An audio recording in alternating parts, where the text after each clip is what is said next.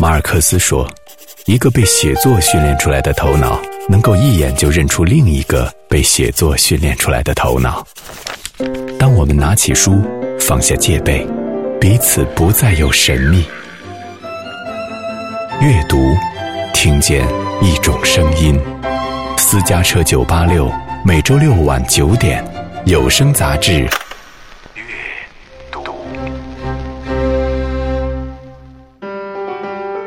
心里住着一个少年书生，我无法把自己身体里的这个部分给剔除掉。他带着一种书生的义气，但是他也一定带着历经世事的豁达。他是理想生活的底色。这种启示就像神的话语一样，他们构成了我的精神故乡，一种世俗以外的可能。所以我希望我能够更开阔一点，更从容一点。这是我在散文这件事情上的坚持。阅读，作家徐海娇。现在的写作，我更关注的是我所看到的这个世界和我遇见的那些人。我更在意的是人为什么会变成这样，人为什么是这样的。获得第四届人民文学散文新人奖的是徐海娇。月前，在第四届人民文学新人奖的颁奖仪式上，我再一次见到了徐海娇。这是我第四次采访他。这个奖项是由中国文学的最高刊物《人民文学》颁发的一个国家级的文学奖项。而这一次，徐海娇凭借长篇散文《无法抵达》拿了奖。二零一六年，这是他真正开始写作的第二十二年。我仿佛觉得他是在用这样一种方式来告诉自己。你无路可退了。用他的话讲，这大概是从少年时代开始极少有的一件，一直做到今天的事。许多年后，他还依稀记得这样一个画面：一个十五岁的少年站在小镇邮政所破败的柜台前，手里攥着一张十元的稿费单。这是少年人生里的第一笔稿费。这个少年是他，眼前这位优秀的青年作家。当年这位写了小诗而受到奖励的少年，并不知道他的人生诗篇会因此展开。这好像就是故事最初的模样。一开始的时候，我们总会说：“哎，哎，你在坚持写作，好像是我们坚持了写作。”可是十年过去，二十年过去的时候，我发现不是这样的，是文字在陪伴我。到今天为止，它已经成为一种宿命。我曾经一直认为，一个作家应该以书斋为天下，而事实上，我后来觉得，一个作家一定要离开书斋，走向广阔的人心。一个作家一定要以天下为书房，而不是以书房为天下。而这个非常重要。就我的坚持在于，我希望我的散文里面有我自己强大的、特别的气味，有真诚度，有那种特别的厚度。就是我们会发现，那些大家们写了很多大部头的小说，最后他突然又重新回来，像复归于婴儿一样，然后开始来书写散文。徐海娇生于一九八零年，满脸的书卷气，很难得，他让我在一个八零后身上看到了一个书生的天性和模样，而且文如其人。徐海娇说：“我很难舍弃身上的这一个部分，如果舍弃了，那我可能就是另外一个人了，顶多是一个三流官员吧。但我想成为一个一流的作家，尽管现在还不是，但我必须要折回到人生的这条小道上来，知道内心和灵魂的真正选择。”施占军主编说：“海娇的文章，一看就是海娇的文章。”这 从哪里看出来？就语言看出来的啊！其实语言对一个作家来说太重要了。实际上，我非常受益于早期的少年时代的诗歌写作。我觉得我是写过诗的人，再去写散文完全不一样。然后我也写小说，我也转换着，企图把小说的那种叙事腔调放到散文里面去用。可能这是我散文语言面貌和其他的人有所不同的一个原因。那另外一个重要的源头呢，是我在少年时代的时候，我对中国的古典诗词是非常迷恋的，就是古典诗词的一种教养，真的会让你的语言变得非常不一样，就会让你拥有一种古意和腔调。实际上，最重要的就是一种格调的传承，那个太重要了。就是这些东西将构成我们民族的气质。少年时代靠着情绪和触动，徐海娇开始向这个世界探寻诗意。那时候的书写零碎、随意而散乱。他迷恋书斋，喜欢阅读，看了很多经典大家的文字。他说他喜欢早年的朱自清，因为他对文字有拿捏、有讲究。不过现在他反而迷恋先生晚年的写法，因为他对生活扩大和疏朗。这或许就是变化吧。在写作上，徐海娇始终有自己宏大的心思。两千零八年，他开始书写第一个乡村记忆系列的散文，这些散文后来集结成为了他的第一本散文集，叫《纸上的故园》。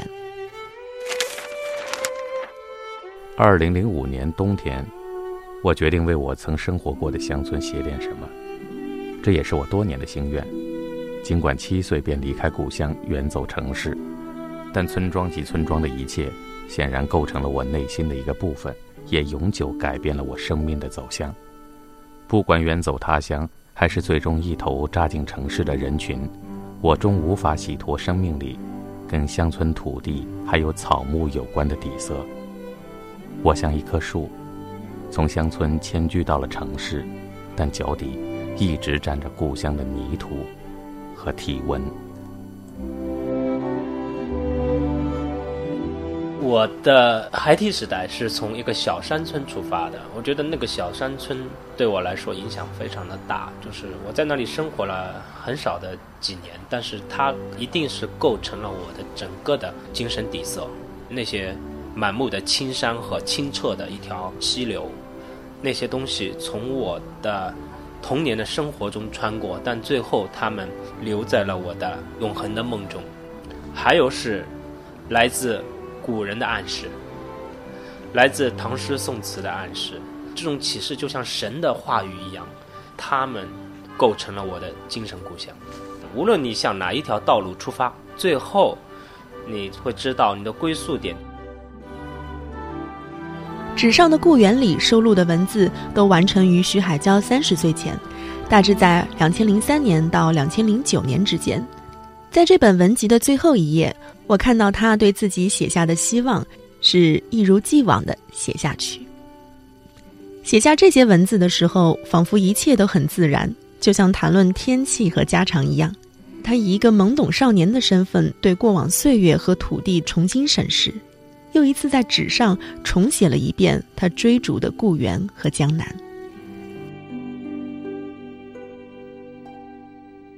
真正的诗意。一定是内心深处透出来的，一定是跟自己的精神原乡有关系的。我觉得真正的诗意就是抵达自己。其实我对徐海娇的采访真正开始于二零一三年，那一年他完成了第二本散文《见字如晤》，遇见历史深处的人们。看他的文字，我一眼就能记住，印象很深，是那种很容易被看出来的好。这是一本写史的散文集，写了历史上的二十三个人物。我记得采访中他说，作家和史家最本质的区别在于，历史是呈现了一个结果，而作家是写就了一种人心。但凡我们都有这样的体验，有时候写一个血肉丰满的人，要把自己揉碎了写，是一种很狠的写作。更何况这一次，他是在写一群文人，一群与他目光相交的书生的命运。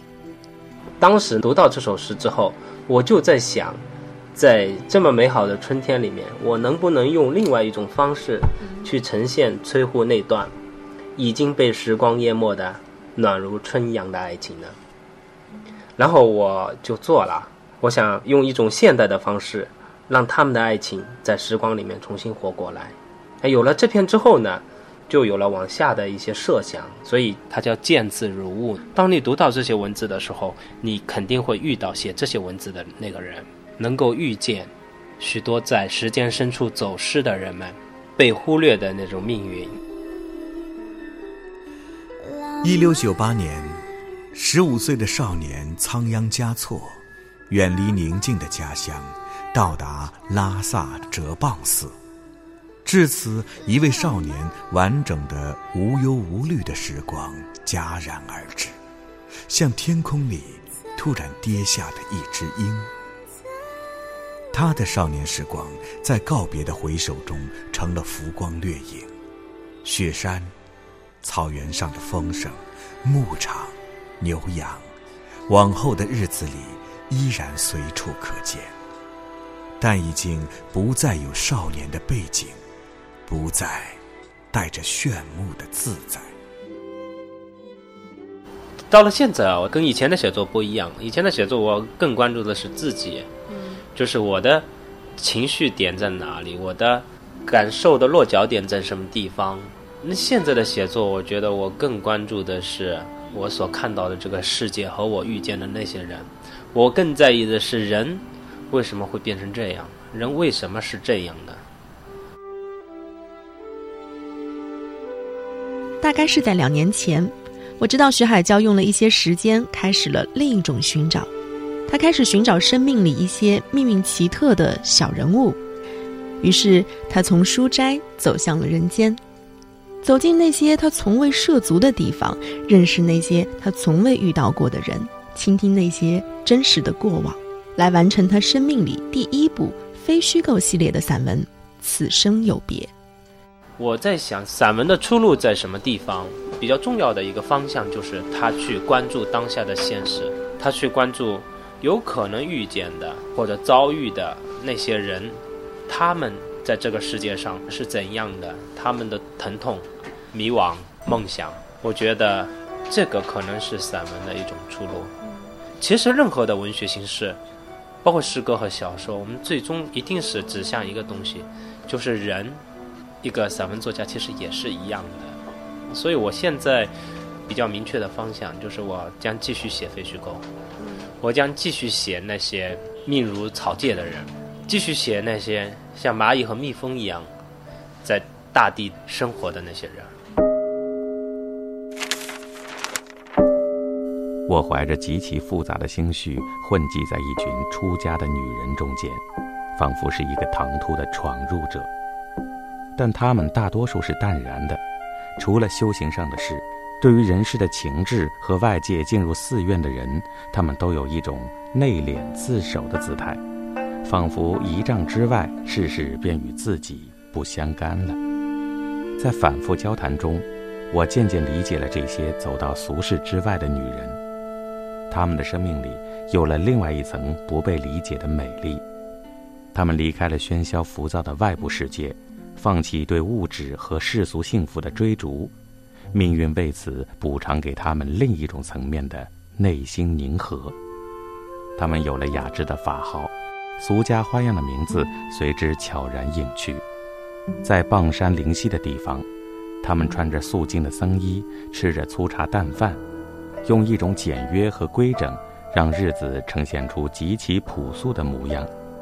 随之隐去的还有花一样的容颜。长发落地，世上腻腻歪歪的烦扰也跟着放了下来。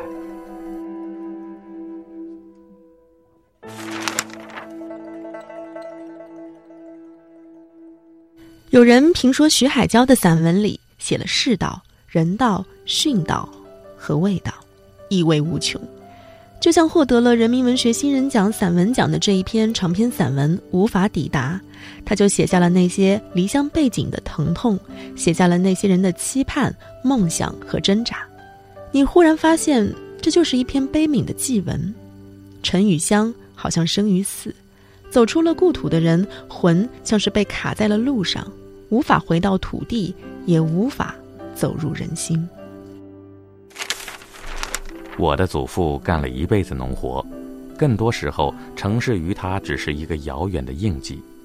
他会说：“我在二十年前进过城，在供销社买了两斤红糖。”这是祖父一度对城市的印象。直到后来，祖父在山村里开了一家小店，才与城市有了某种无法断开的联系。他不得不隔三差五的进城进货。起初，祖父挑一些日用杂货往小山村里送。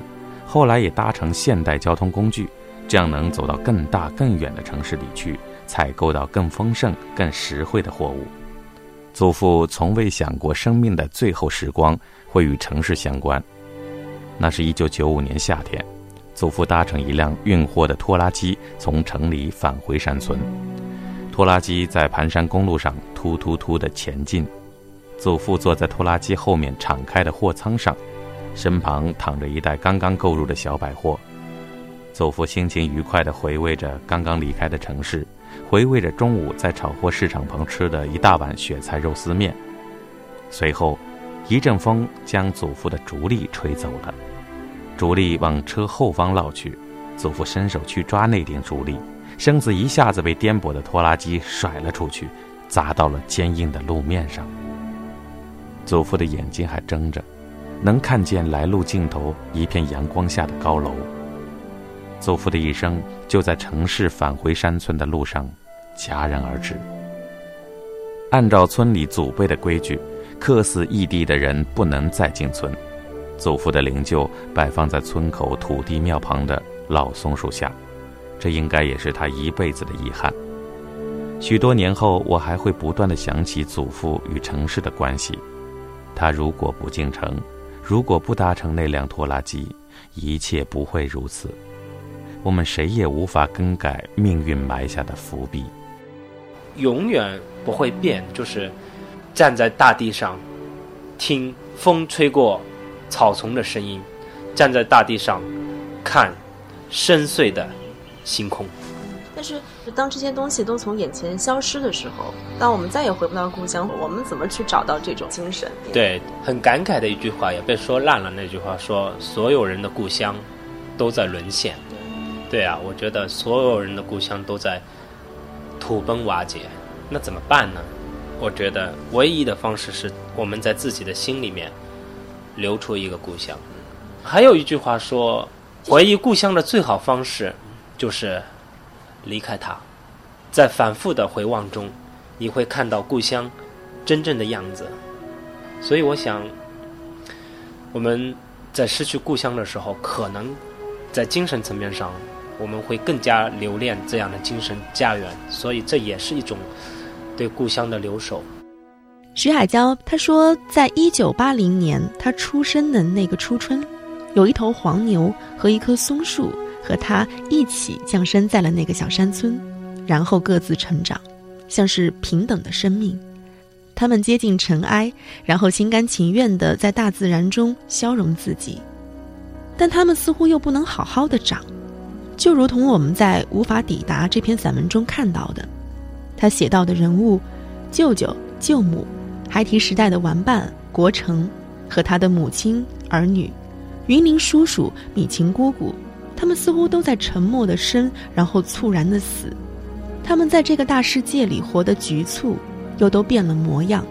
一种说不清道不明的世事在我们眼前展开。他说：“其实他们都是同一个人，一个人炙热的情感和对生命的敬畏。我能在徐海娇的文字里看到。”感受到深刻和力量。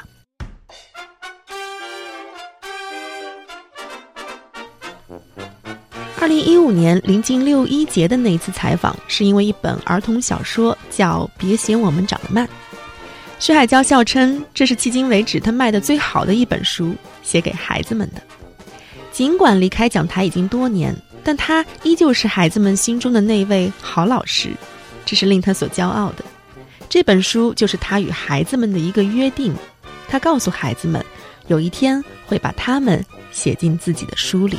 因为我们的成人世界粗暴地摧毁了孩子的世界，包括我们摧毁了他们的话语体系，摧毁了他们的表达，这个是非常非常糟糕的。实际上，在孩子的眼睛里面，这个世界它就是一个童话。如果没有大人的这种强制的催化，我们。只要让孩子回到孩子，我们只要让他们以童年的嗓子说出话来，说孩子自己的话，他就是最好的文章。别嫌我们长得慢，写的就是这样一群五年级孩子的成长故事：一个放屁的小孩儿，一个发育狂，一个一到考试就呕吐的怪小孩，一个把头发梳得很整齐的校长，还有一群把教室变成动物园的家伙。没想到这本书一经出版，就带来了热烈的反响。不仅孩子和家长爱看，而且他还获得了第十三届浙江省五个一工程奖。徐海娇说：“他写儿童文学，纯粹是因为自己心里还住着一个少年，必须有一部书是写给孩子的。”眼下，徐海娇又开始着手写《别嫌我们长得慢》的续集，这本书叫《孩子的世界》，你不懂。这可能是新人奖这个奖项尤其重要的，因为它是承前启后的这样的一个位置，专业领域的一个奖项，到什么什么高度了？我觉得这些都不是最高的褒奖，来自于读者。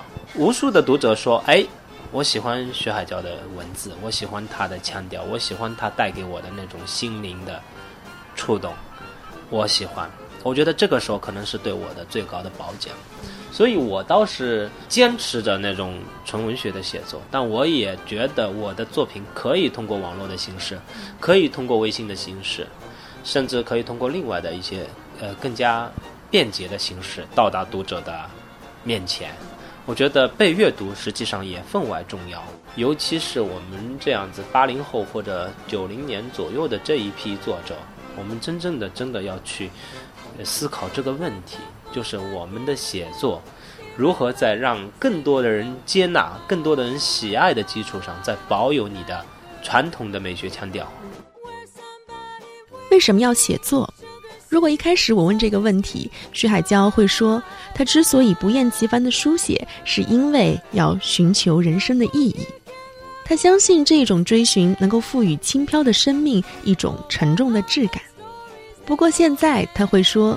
不是写作给予了他，而是他陪伴了写作，仿佛只有同类才能构成这样的陪伴。